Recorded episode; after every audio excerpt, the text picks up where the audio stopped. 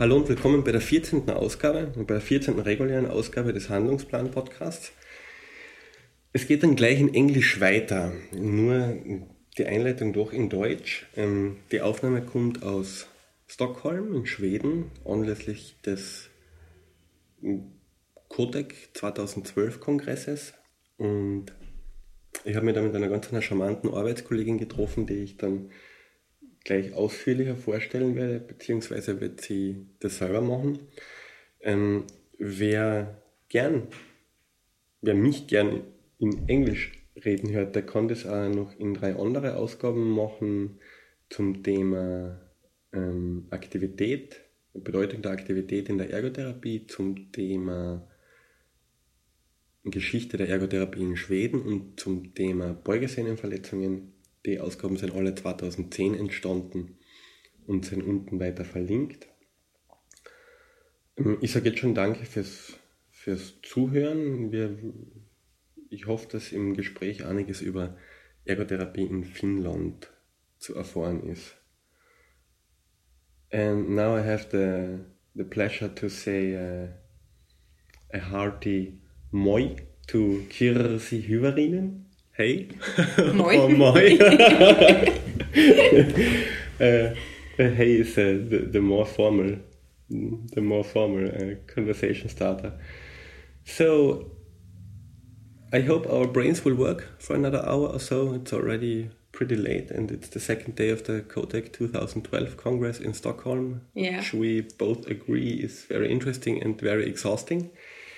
Um, nevertheless, I, I'd like to ask you uh, basically who you are and how you became the person or the OT you are at the moment. So I think that would be quite interesting. You haven't you you don't have to start at your early childhood, but somewhere in a when little I bit was later. seven years old. okay. Um, I'm a Finnish occupational therapist, just graduated oh, last December.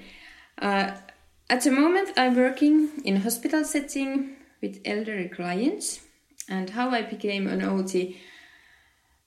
Um, That's always Very- that's always a very good question. Yeah, also when I talk to German speaking yeah people, it's always yeah and it, it's a very good question and it's a very long way, way how i became an ot but in shortly i um, maybe i was something 20 years old or something i started to interested in rehabilitation.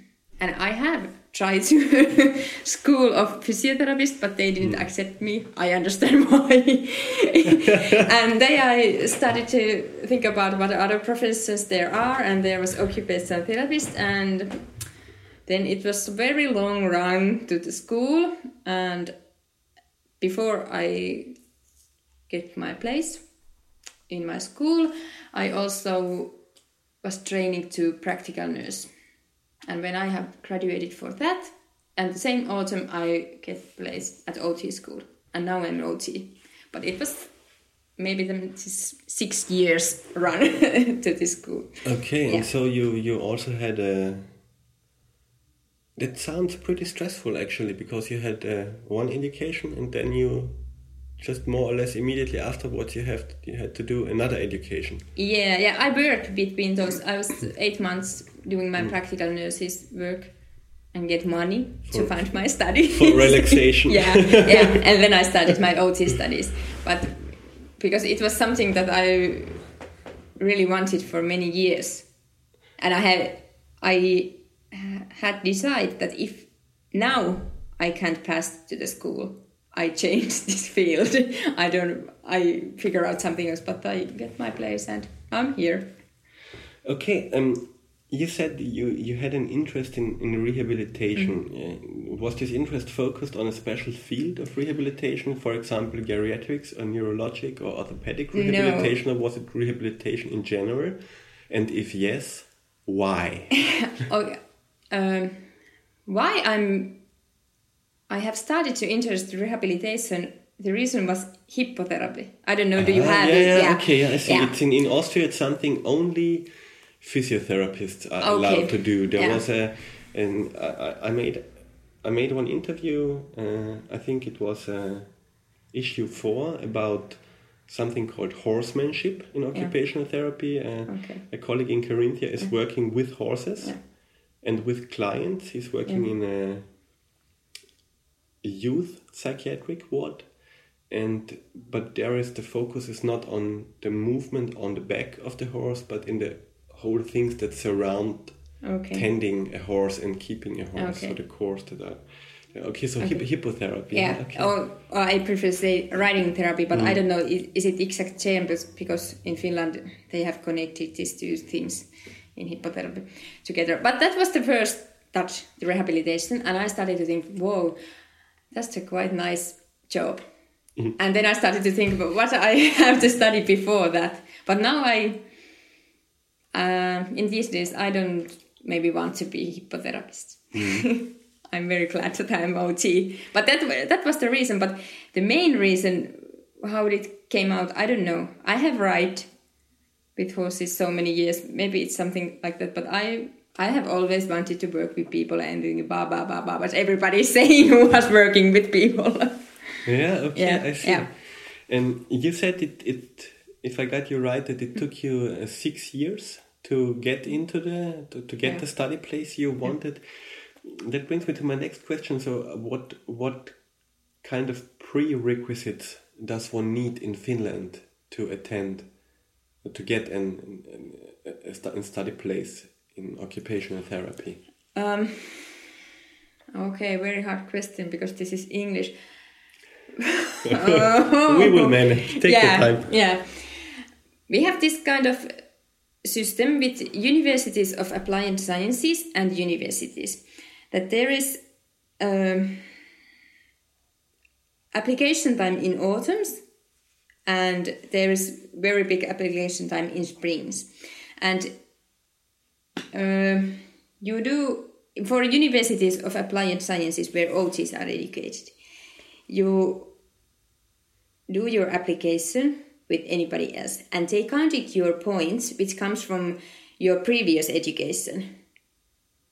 And then if you have enough points you go to the tests and different schools have different test points criteria so let us know and this was my hard point because when i have graduated for from my high school is it or mm-hmm. college Yeah, let's call it Yeah. high school. Everybody high will know yeah. what we're talking high about. High school i have a little bit too low my diploma and i was always this little bit under this point limit and then i started to think about i have to get an- another diploma from something else and there was this one Mm, woman who suggested that i study a practical nurse because i could use that diploma to apply to the school Okay, and then I- you then I I, see. yeah and the system is that when you go to the test there is for example for example in school where I was study there was teachers interview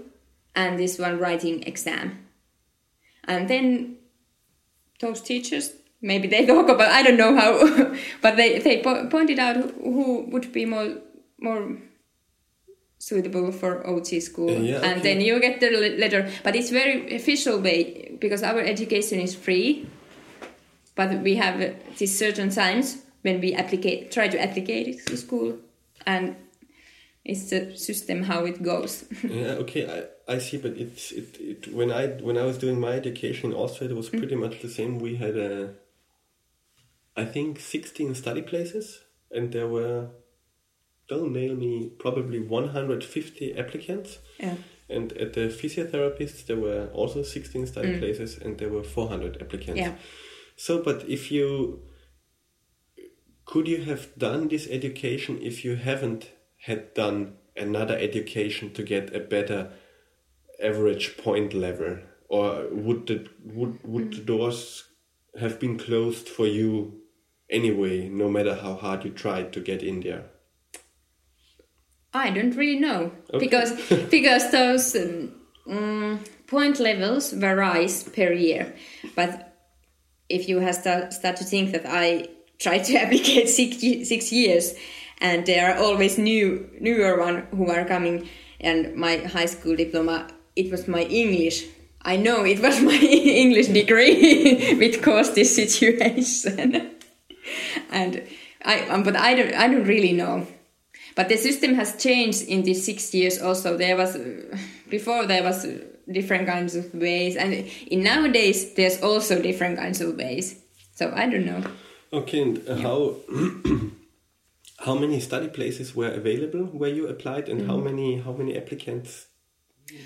I don't, I don't know the number of applicants, but Ah, okay. in Helsinki, where I studied, now I have to make a commercial. Helsinki Metropolia University of Applied Sciences. I have graduated from there. There was 25 starting places, mm-hmm. and it was in autumn and in spring. Mm-hmm. but it varies be- between schools because there are OT schools which have minor applicants places. Oh, sorry, places.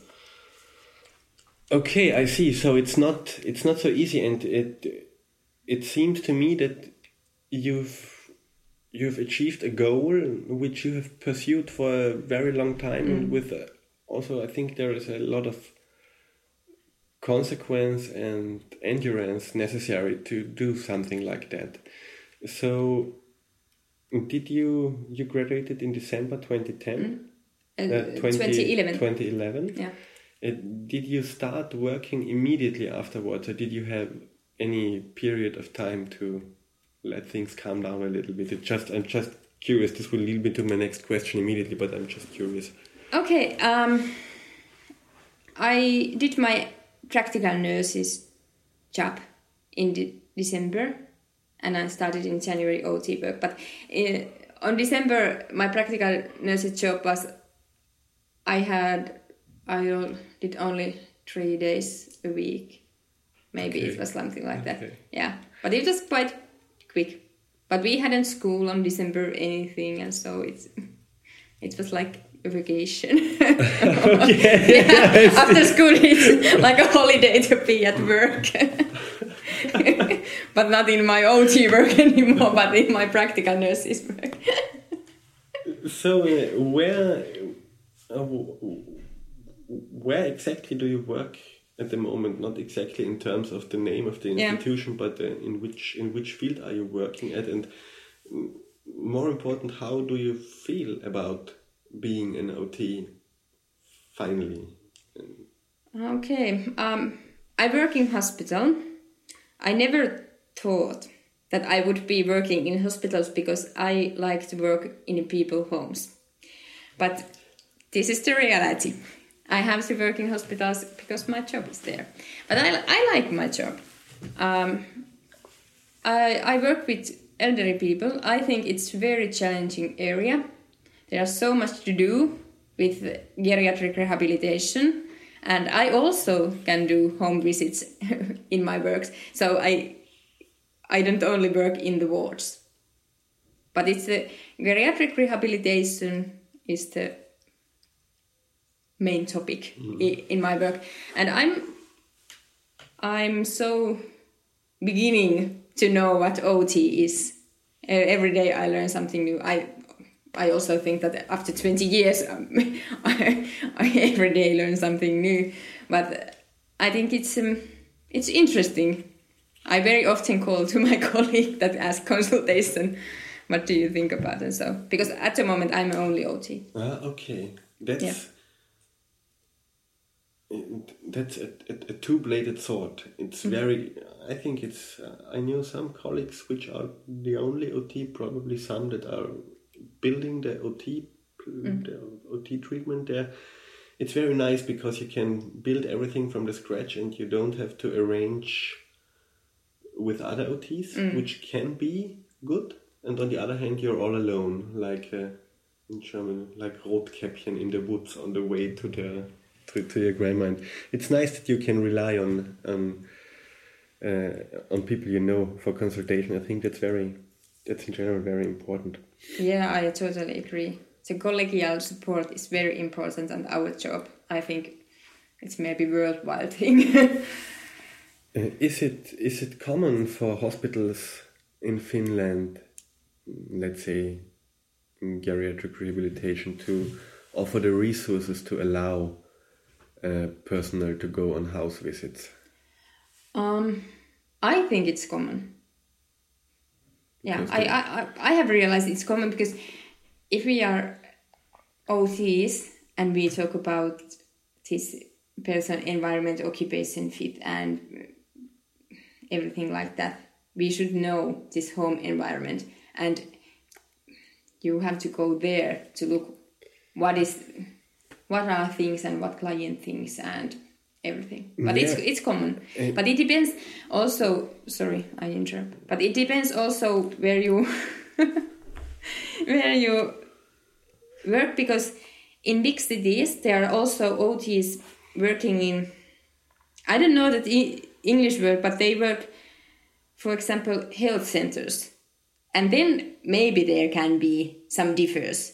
But for example, where I come from, we have only one OT with the adult clients. So these, these health In- centers, yeah. are they quite similar to the Hälsocentralen they Yeah. have in Sweden? Yeah, Yeah, yeah. okay, that's same thing, same thing.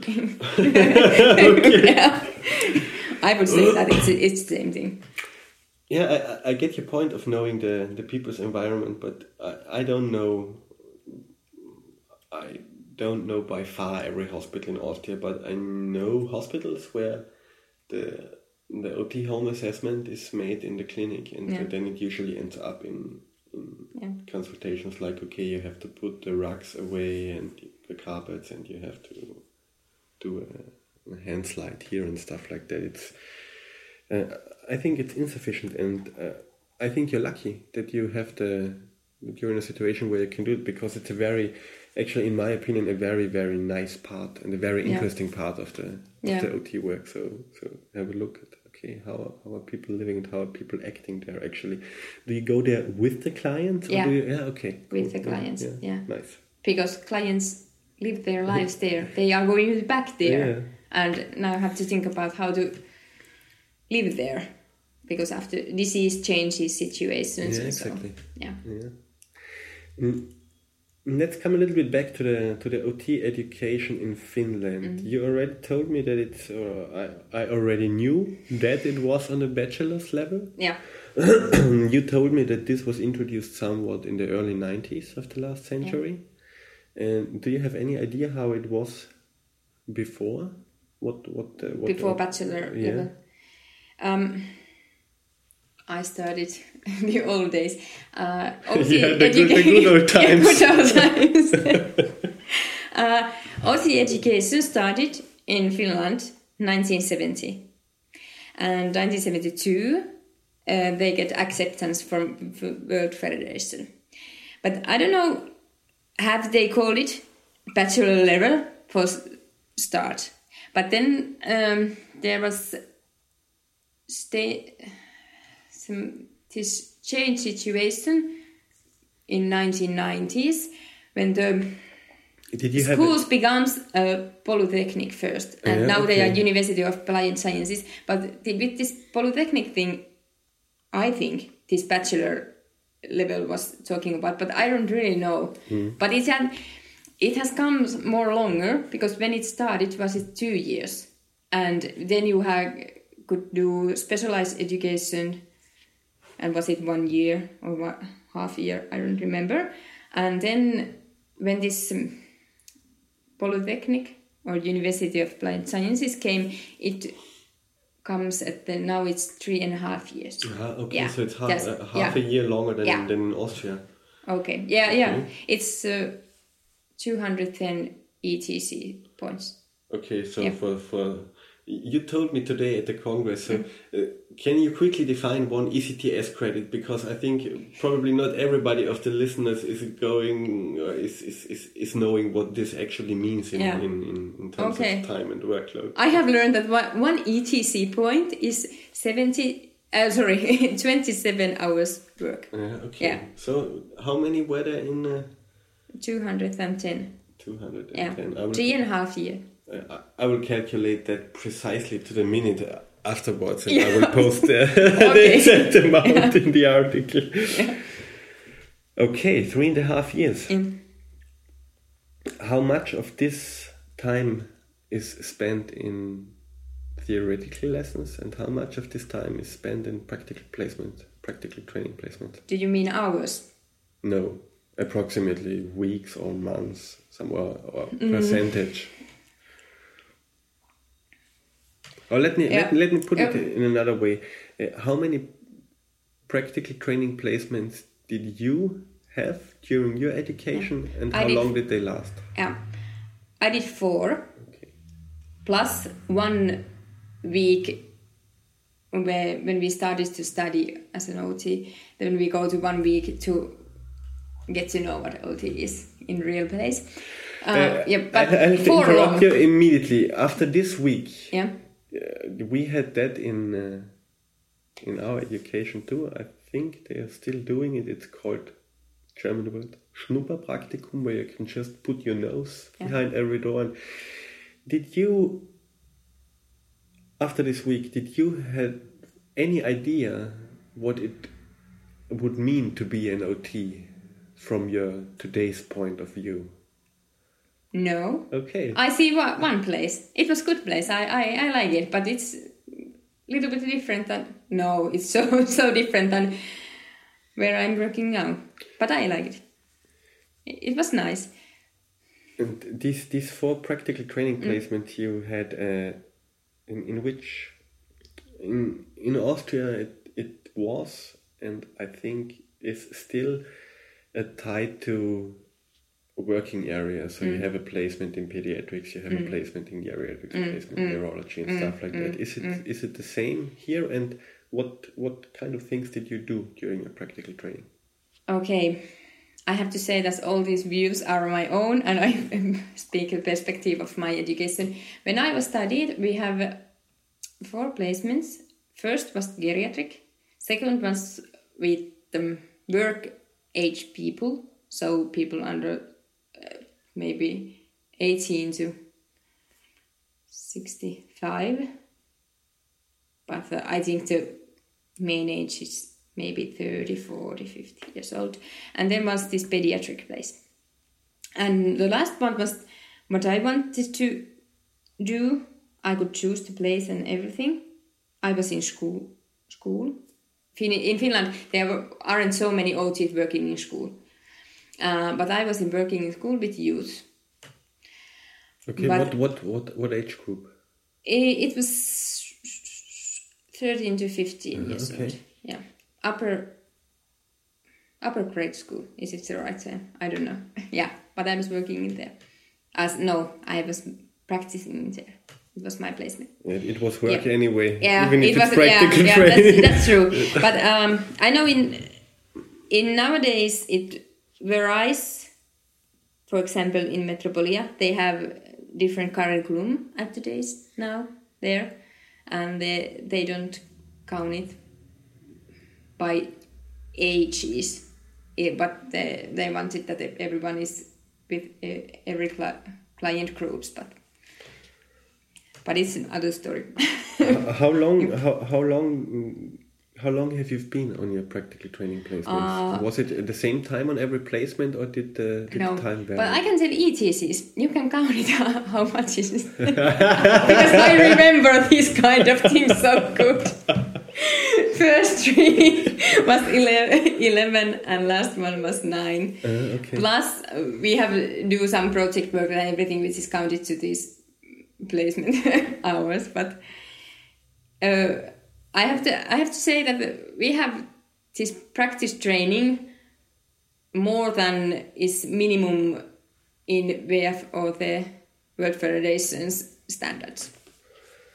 Um, have you been allowed to go to a place as a student and do your practicals there where no OT was employed, or were you always supervised by an OT on the placement, or were you supervised by an OT from the uh, University of Applied Sciences? Because that was always a, uh, an an issue during my education, and we, we were not allowed to go to any places where no OT was working Yeah. primarily. Yeah, I had I had allowed to go the place. The school place place was that there wasn't OT working, and our school recommended that one placement should be that should be, but it would be useful to be do in place where isn't OT because your professional reasoning and identity everything develops different when you are by your own and you think about it. But all of course we have these teachers supervising it and we could ask advices and so so on. But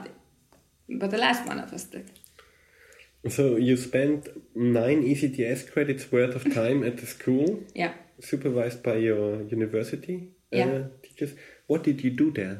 What did you, In- what what does one do as an OT at the school with pupils that are between thirteen and fifteen years old? Okay. Yeah, this this is very interesting. I like it to be at school, but I have group therapy and private therapy, not private therapy, personal therapy. Only Yes, therapist and single- client. single therapy yeah. sessions. Yeah, yeah, single therapy. Yeah. Um, it depends where, which kind of school you are. You are, but I think our um, our OT work in school is to enable those children's participation to school, school life. And for example, they are, how do I say it? There can be so many things that, for example, child cannot concentrate to listening to teacher and so. And I, I think, for example- for example, OT can provide solutions and ideas how to help them for example. And also social skills and everything like this are very, very main point. Okay, and for example in this group they are starting to growing old. So i think that the ot is also can support growing adult thing because there are so many risk things also and everything but it, it's complicated a- What a- what what was the intervention you used at this school Mm. most often? No, it was 50 50. I, I had this group and I had this single clients. It was 50 50. But it, it this group was, uh, they were very challenging, challenging young people. Yeah, I can Yeah. I can Yeah. imagine that. I wouldn't I wouldn't do that for a lot of money. But Yeah. I mean, you haven't got any money for Yeah. it, so it's probably And I love it. Um, but usually when when when uh, when I'm thinking about OTs in schools, I think okay. I think age six to ten. Mm. I think probably sensory integration. Mm, I think Uh, attention deficiency syndrome Mm, and stuff like that. so uh, I I have a picture of that in mind, but. Can you can you think back to to to someone who is who was sticking to your mind from this from this period of time and or be a little bit more precise about uh, about one specific problem and what you tried to do to solve that problem if if it's not too far away it's over a year ago. yeah well we, we didn't we didn't tell the audience you're already 84 That's true. I have a little bit of memory problems, and nowadays I take my medicines No, every day for my memory. it's it's no problem if nothing if nothing comes to mind it would, it would Sorry, I have to say that I don't quickly. I can't answer to you. so but if if something comes up during Yeah. the Yeah. during the rest of the conversation Yeah. just you know, come back to that i will i will make a big a big ex, two big exclamation marks Yeah. and uh, three big exclamation marks okay. okay so three and a half years yeah that's pretty long is is was it any problem to get a practical placement Um, I didn't have because I didn't done those in Helsinki. I wanted to do them where I live. So and I have to say that there's six towns where is OT school in Finland, and I go to area where isn't OT school. So there are very many OTs who wanted to take student, and they are they like very much to supervise these practice periods and so but the mm, maybe hardest part was to get to know who to call uh-huh. but uh, but it, it wasn't a problem i I had very good placements experience. I haven't none of bad experience. I have I'm very lucky. do do the supervisors Mm. get any additional resources when they are supervising a student? Do they get any extra money or something like that, or is Mm. it or is everything voluntarily? Because you said they were really eager to Yeah. take on some students, and I have different experiences. So I was just wondering if there's any kind of of benefit for the supervisors beside of tutoring a student, which can be satisfying in itself. But Yeah. Um I know that the school gives little money to those in- institutions where students are, but I don't know. Usually, though, that money don't go to the supervisor. It goes somewhere in this organization. But I think them, for my opinion, if I I'm thinking about that. I wanted one student at my workplace. I think the profit comes there because they have newest knowledge and it helps you with your professional development also. And if, I, I think that's the reason why they want it. And also there are places, for example, in which are teaching hospitals, and it's um, a little bit said that it's good to have students there okay. it's supposed to that you with your work you get students yeah, okay. but in these place um, towns where is ot school it's more harder to get the, that place what you want but for example my school organized everything and there was a list of places and i don't even know how they may, maybe they just just put names Yeah, okay, but that's where they go. yeah, I, th- I mean, I, I think it's easier when there is no school around yeah because it's the, very easy. the market is Yeah. bigger somehow. okay, so if you would, and, and we're talking, uh, I don't, I don't want to get in, in, into into summarizing Finland into the whole of Scandinavia, but if you if you would have to say, if you would have to find, let's say, three points that define occupational therapy in Finland, what what would that be, in your opinion? what defined Yeah, occupational What therapy what, what is what is oh. difficult? Uh, Probably I can I can formulate it better when. What is the what is the core of Finnish occupational therapy at the moment for you, in your opinion? in my opinion Yeah, of course, of course. The core essence, or the the the the, the, the key points, or the the main focus, probably is it's easier with that. I have to answer which I think is main points in my work because yeah I think the core is this occupation we have to focus on that that's the thing but also it's client-centered perspective now it has come to other professions also but OTs are On the have- forefront. yeah, yeah. yeah. And maybe third thing is this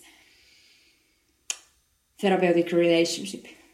I think the relationship with therapist and client.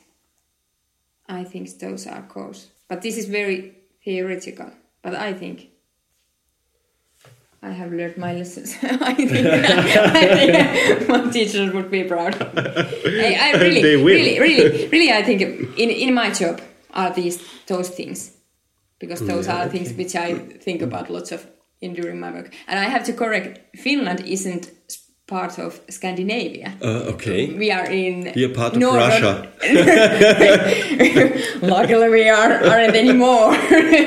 but we are part of North Europe. I don't Yeah, I don't know exactly where Pohjoismaat is in Finnish, but Uh, okay, I so- forget to check the name. So, sorry for that. no, no, it's like it's you know, in the, in, the, in the Middle Europeans' view, I think Scandinavia already starts. From Russia. No, no, no, uh, at, at, with the Netherlands or something. it's, it's the same in Finland. Finns who live in southern Finland think about that Lapland started, or maybe after Helsinki. that was a joke. So this mm. this would you say that the client centered occupation oriented approach is uh, is common throughout the whole of Finland?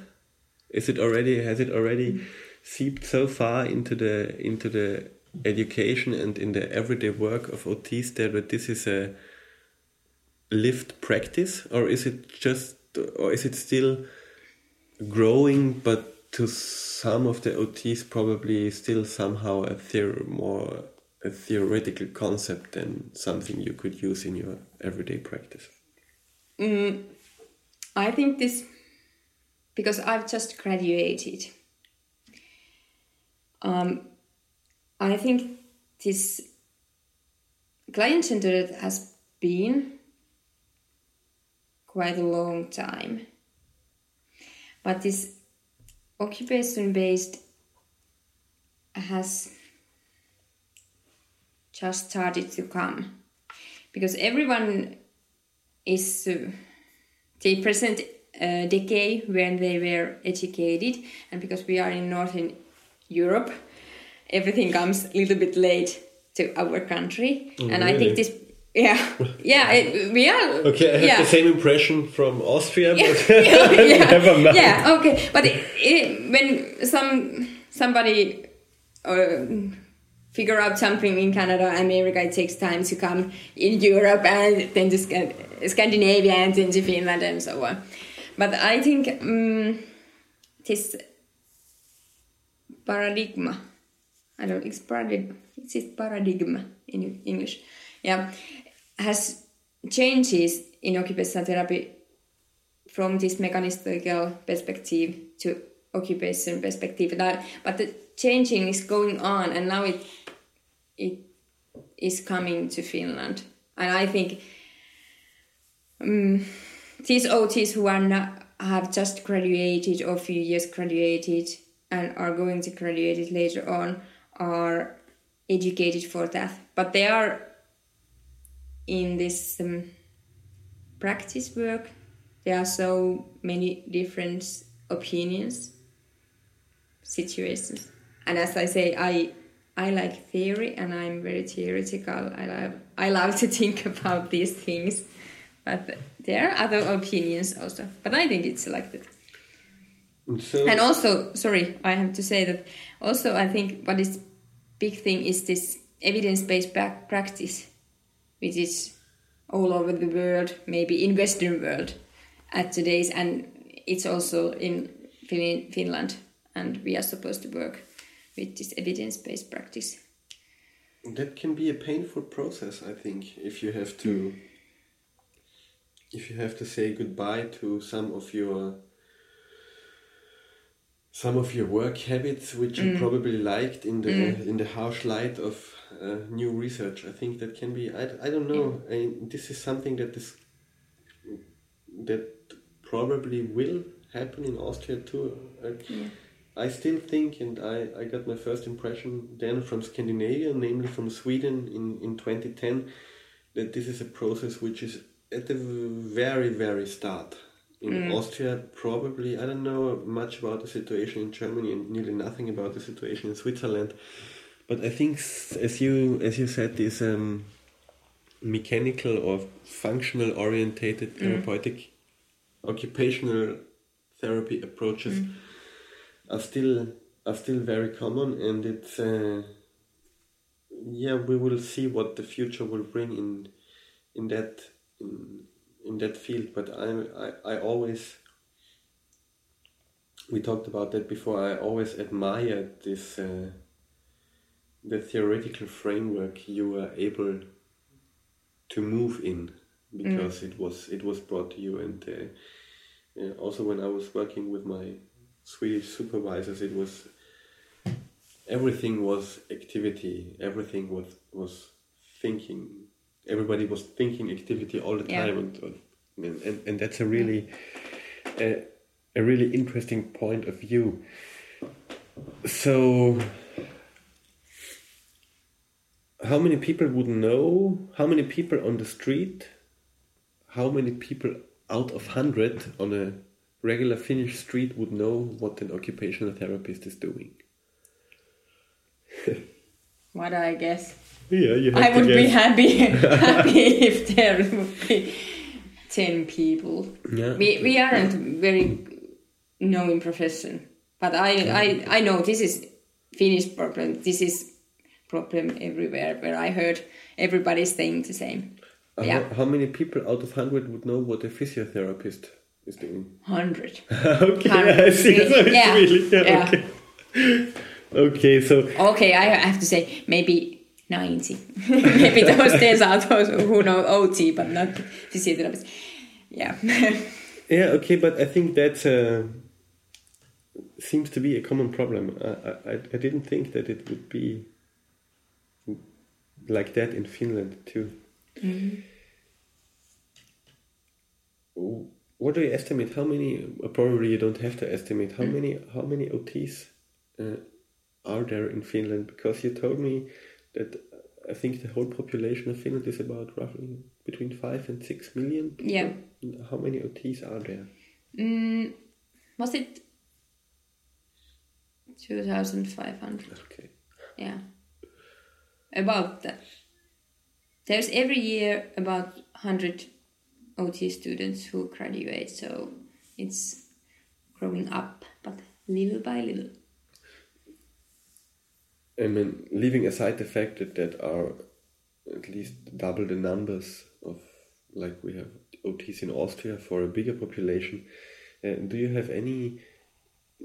Do you know anything about how when when OTs start to work in Finland, how long they are staying in their in this profession, or is there? Is there is there a dropout rate at some point? Do you know anything about I, that? I don't really know. Okay. I don't know. So, and you, and you told me that you that it's not so easy with the literature about occupational therapy in Finland. How come? Ah, because we have this little thing called our language. Um, we have this kind of situation in Finland because we are so little profession that we have only two books which which are written in Finnish. Other one was published last spring, and the other one is a little bit older. But everything else are written in English. But uh, our lessons are in Finnish. But then you you have to use to it. I think it helps me to communicate with colleagues, but uh, it's from the beginning it's so exhausting when you realize okay I have to read it in English. But it's the situation where we live. But the the basic the, the basic education is is empowering at least anybody to to read stuff in English. How are Yeah. your movies? Are foreign movies synchronized for Finland, or are you getting it in uh, English with Finnish subtitles? But uh, sorry, I didn't. So let's say, for example, if you would like to watch Lord of the Rings, yeah. ah, sorry. Yeah. is we- it we in, is it in yeah. English with subtitles Yeah, or is it? yeah, okay. yeah, So yeah. I, I always thought that's a really good thing Yeah, for for developing Yeah. English English skills. Okay, and you said something about the missing of proper words in Finnish for the for the whole occupational therapy framework you were you were living in when in in in terms of probably occupation itself and uh, related terms in English. Uh, What's going on there? How is the development to translate these things in, in English? Is the, uh, in into Finnish? Is somebody doing? Is somebody working at that, or is it a, a problem that is already here, but nobody is really aware of that? Um, our association started this development project, but I don't know what the situation is at the moment. Um, the problem, what I think with this occupation thing, is that we have one word which covers, in my in Finnish words, being which I can translate same occupation activity and action. If I translate translate it in common use, it's the same word, toiminta. Uh, on the other hand, some, for example, English people, speakers say that, oh, it's good that you have this one word, toiminta. I don't know who is right and who is wrong. But it, mm, it's complicated because if when you have to translate it terms in the other languages, you there's so many things, and then it's this professional languages. What is what is the word really means, and which is proper word in Finnish. But I very much honor this work what they have started. But I think this is thing what we should develop in the future because um, we need in our own languages we need common terminology. Yeah, But so, in, Yeah. in, in your opinion, would it be necessary to create new words in Finnish for the English terms, or are they already there and it, it's just a, a matter of, okay, which one do we pick? I Well- I yeah. Because uh, we heard a lot of, uh, I heard a lot about cultural context in the last two days, and I think probably it's okay in your cultural context that you just have one word that covers it all. I don't know mm, how, mm. how, how yeah how this influences your work on a day by day on a day by day level, but Um, I I think we shouldn't figure out new words. Some real OT words and anybody else can, can't understand it. I I would fix it few Finnish words and get some OT terminology. No, um, but I I think we should decide what terms to use it because it would help us as a profession to talk about with each other and also talk about the other professions but uh, we have to get some consensus about it. What does this mean? And my personal favorite is this occupation what we mean when we talk about occupation. And also i think that if we, we have terminology then we are very much able to talk with clients what we mean. Because as i said this toiminta means so many things. So i always ask client do you know what i do so we can get conversation about it why what is why i am meeting them and what i mean when we i talk about toiminta yeah but I I think it would help me at my work for example writing those texts after evaluations okay, and so okay, I see. yeah Mhm. because for example physiotherapists have some terms But so it's Yeah. it, if I get you right, it's more it's more a matter of uh, professionality and a better understanding within the profession than probably with the clients itself. i i think it's both Okay. it's it's in both but also i think it's very important that you have in your own languages those terms so you know what you are talking about It's, Yeah. al- it's always good when you Yeah. know what you're Yeah, talking about. yeah. Definitely. when you realize because it's um, i have figured out in my mind what occupation mean in english but uh, how do i define in finnish Mm, I see. i have an explanation for that also but but I, I think it's more deeper level if you have Okay. Um,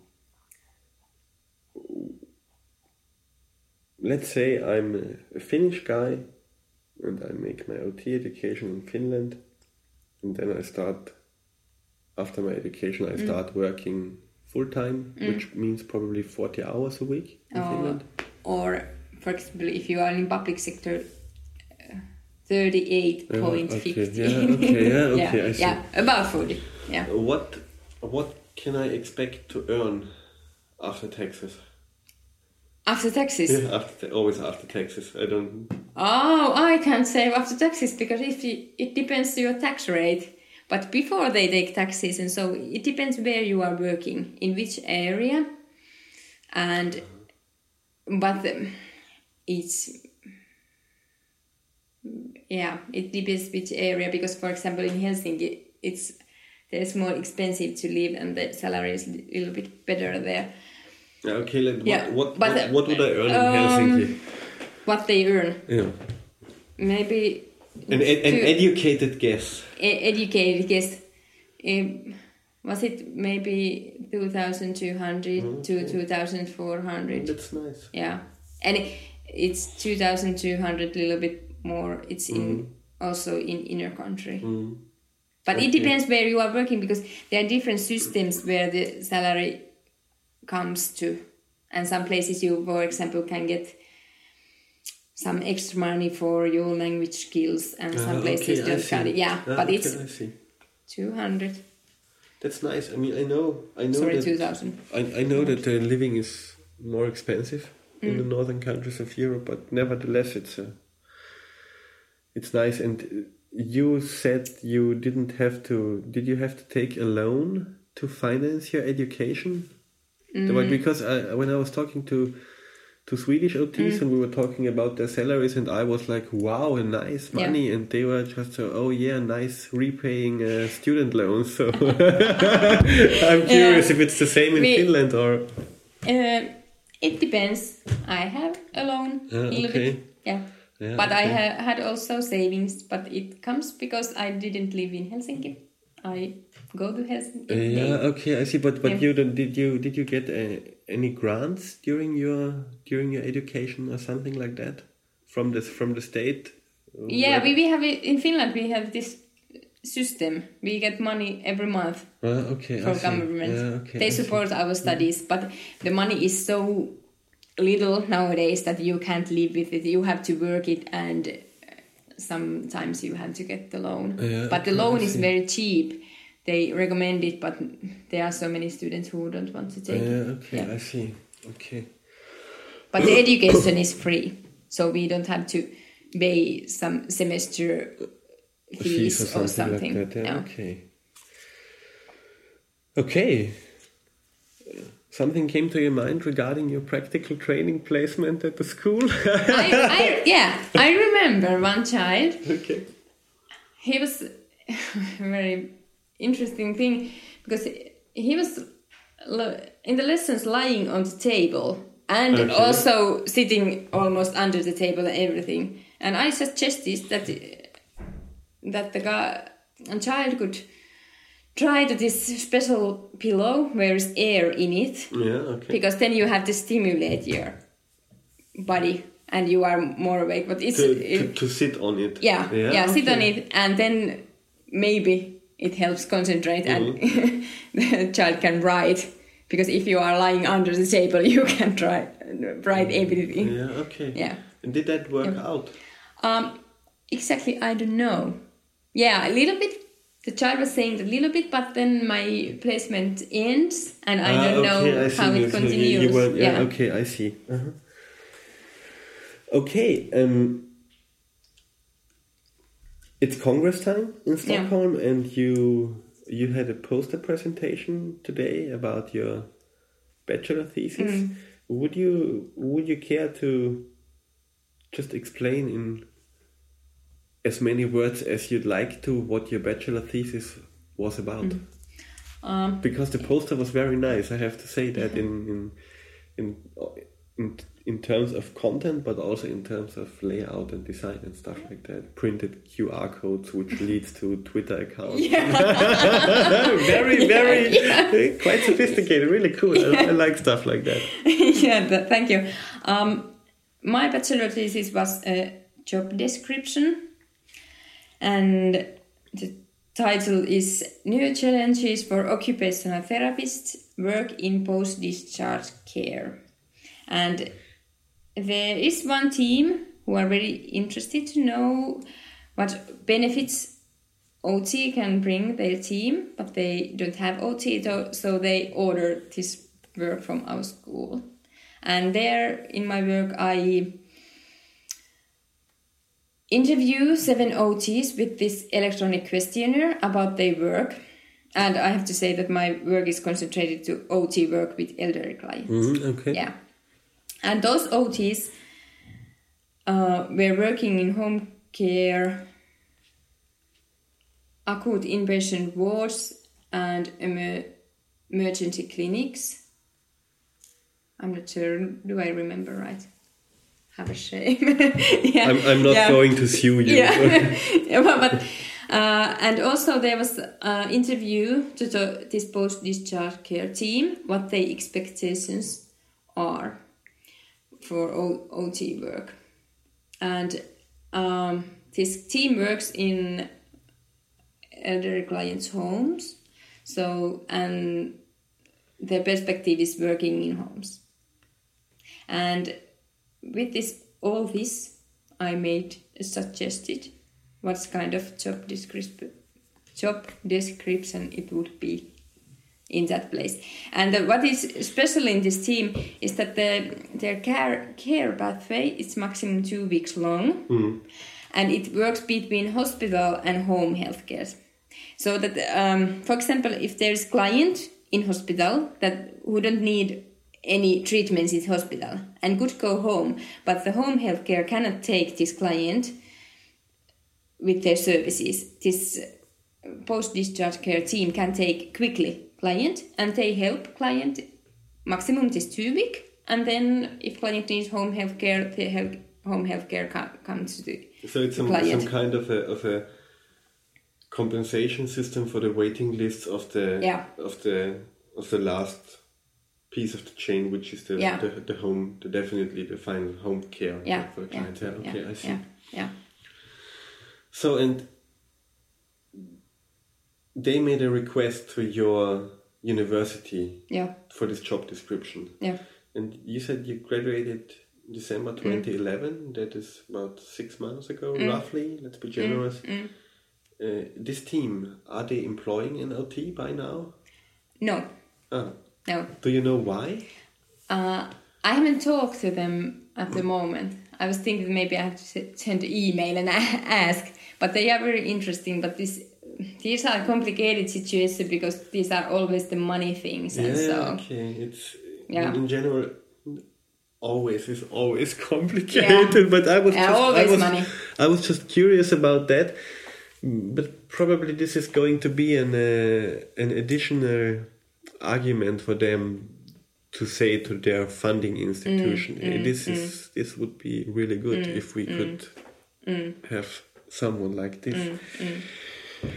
Okay, uh, it's already getting pretty late, but nevertheless, I, I still want to, to ask you about you've you've spent two days at the Congress so far. Uh, what what do you think of COTEC 2012 as a general, and was was there something that that impressed you more than the other things?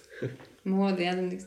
Um, first of all, I am like to be here, but it's always there's so many, much information that uh, human brains can't can't handle it. But um, um,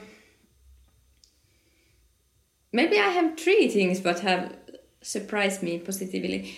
Uh, first was yesterday when there, there, was a workshop about occupational science and I'm always impressed about Hans Jonsson and his thoughts about where occupational science should concentrate. And second one was this day's keynote speaker Susanne Iwarsson.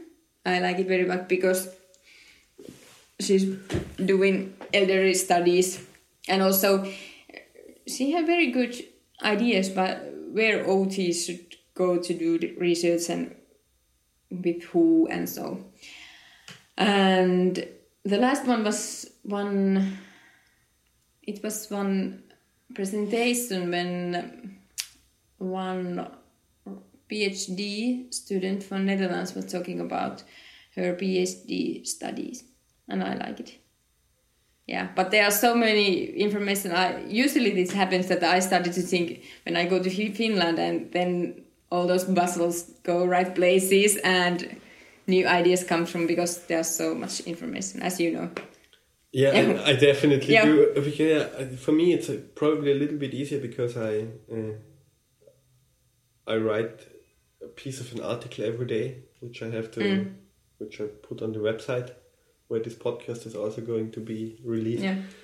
And it's funny when you look at your, or when I look at my Twitter time, timeline of the day, and then you put the fragments together because during the lectures I rarely have time to think about Yeah, things like that. yeah. Okay, well, uh, in, on today's evening, this might be a little bit of insider information when this interview is released. It's probably not going to be that anymore. That will be around the middle to the end of September. Uh, you you've attended a, a meeting regarding occupational science development in Europe this evening. Mm, yeah. Can you can you tell us a little bit about how things went and what we can expect? Okay. Um, it was it was this one kind of meeting organized by some teachers from Plymouth. How do I spell it? Plymouth, Plymouth, mm, Plymouth University from UK. Uh, okay. Because there was a occupational science conference last was it October, and they had started to think about occupational science in Europe and etc. etc. And it is now they pull it out their ideas and they were think about how to organize this thing. But there was also a conversation because we have this ego trust in Europe we are researchers about occupational science and occupational therapy and also is this ESOS uh, is it International Society of Occupational Science and in America and Canada and Japan has all this occupational science organization so that there was conversation that how to collaborate it I think they don't decide anything. They just introduced what they had think about, and there was paper that you can put your email address there, Uh, and okay, I see. and uh, and then then they talk about this website and Twitter and Facebook addresses. Uh, okay, There's in Twitter, I remember there's this occupation Science Europe. It's OS Europe. You can follow Okay, up I will. this Yeah, I account. will. I, yeah. I will link. I will. I will put Yeah. some links into Yeah. the end of the article, so if any listeners are interested, they can yeah. they can check out the news there. Okay. From my point of view, it, it it pretty much covers it up. What do you think? Did we forget anything important? so uh, just just for the amusement of the listeners, it's uh, it's already half past eleven in the evening, so it's uh, no matter what. Okay, so I really say thank you for your thank you. for your time and for your commitment to giving this interview because it we I think at least uh, I don't think it's appropriate that I say we. I started thinking about doing this interview quite some time ago, and yeah, it's it's for me it's very nice when when opportunities like that uh, work out like this because it's always nice when it's a, well you can say culture clash or it's just a, a meeting of colleagues from different countries and it's nice to take a little bit of the information the other person has and spread it for other people who might be interested in that. That's true. So I wish you uh, two last exciting days of COTEC 2012 and safe travels home. it's not too far. No, almost in the neighborhood. and and all the best for your future as an OT. For your, yeah, I think future is the appropriate word for that. And greetings to all OTs in Finland. I have and to tell. you, you- you know you you can spread the word if this uh, as soon as this podcast is online. So probably. I hope you will be surprised how many people might be interested in that. yeah. Okay, I have to check it. So, how do you say goodbye in Finnish? Official or formal Uh, no, or uh, no, not formal. It's just a heippa. okay. so, hey, Kissy, and Heippa Mark. thanks for your time. Yeah, you're welcome. It was nice. So, ich sage nochmal Danke fürs Zuhören. Ähm, wenn es ein deutschsprachiges Transkript dieses Podcasts geben sollte, ist das auch, falls sich jemand findet, der das tun will, ist das mittlerweile auch im Artikel verlinkt. Weiterführende Links sind ebenfalls am Artikelende zu finden. Ähm, Kommentare zu dieser Folge sind natürlich wie immer erwünscht, äh, entweder bei iTunes oder per E-Mail an podcast.handlungsplan.net äh, oder im Kommentarbereich des Artikels selbst. Danke fürs Zuhören, bis zum nächsten Mal. Und ich verabschiede mich auf Schwedisch. Hej då!